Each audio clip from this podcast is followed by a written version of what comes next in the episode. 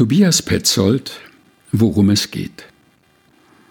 Das nervt, wenn einer nicht zum Punkt kommt, wenn ich nicht weiß, worauf meine Kollegin mit ihrer Präsentation eigentlich hinaus will, oder wenn ein Bekannter immer wieder erzählt, was er nicht alles machen müsste, aber irgendwie nichts auf die Reihe bekommt und sich selbst nicht aus dem Bett heraus.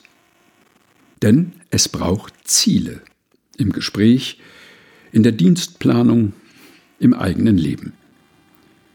Wenn aber jemand allzu gezielt und überstrukturiert daherkommt und für alles einen Plan hat, um dann am Ende einen Haken zu machen an die Aufgabe, an den Tag, ans Leben, so kann das für die Mitmenschen auch anstrengend sein.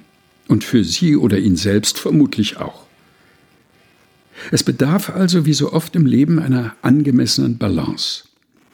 Hier zwischen gesund gesetzten Zielen und Raum für Spontanes, zwischen überlegt angegangenen Aufgaben, planvollem Tun und solchen Zeiten, in denen man sich finden lassen kann. Zum Beispiel von dem einen, der uns immer wieder ermutigt, loszugehen, der uns Wege zu gehen lehrt und uns dem Licht entgegenführt. Losgehen aber müssen wir selbst. Und das ist das erste Ziel. Sich losmachen vom inneren Schweinehund, um gelegentlich die Komfortzone zu verlassen und aus einem Standpunkt eine Bewegung zu machen.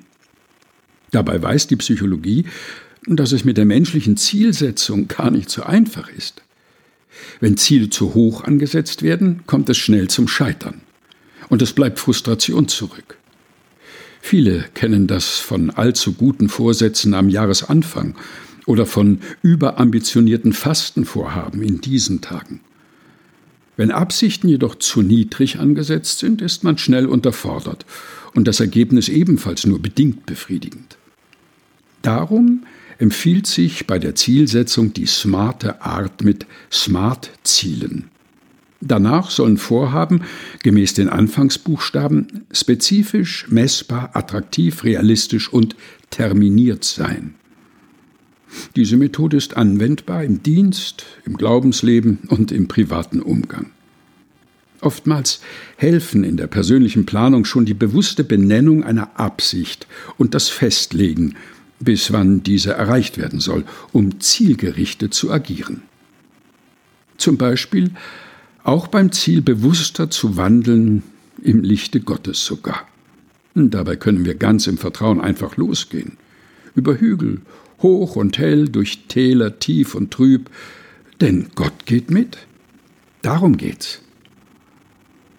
Tobias Petzold, worum es geht, aus Üben. Sieben Wochen ohne Stillstand. Herausgegeben von Susanne Breit-Kessler in der Edition Chrismon. Gelesen von Helga Heinold.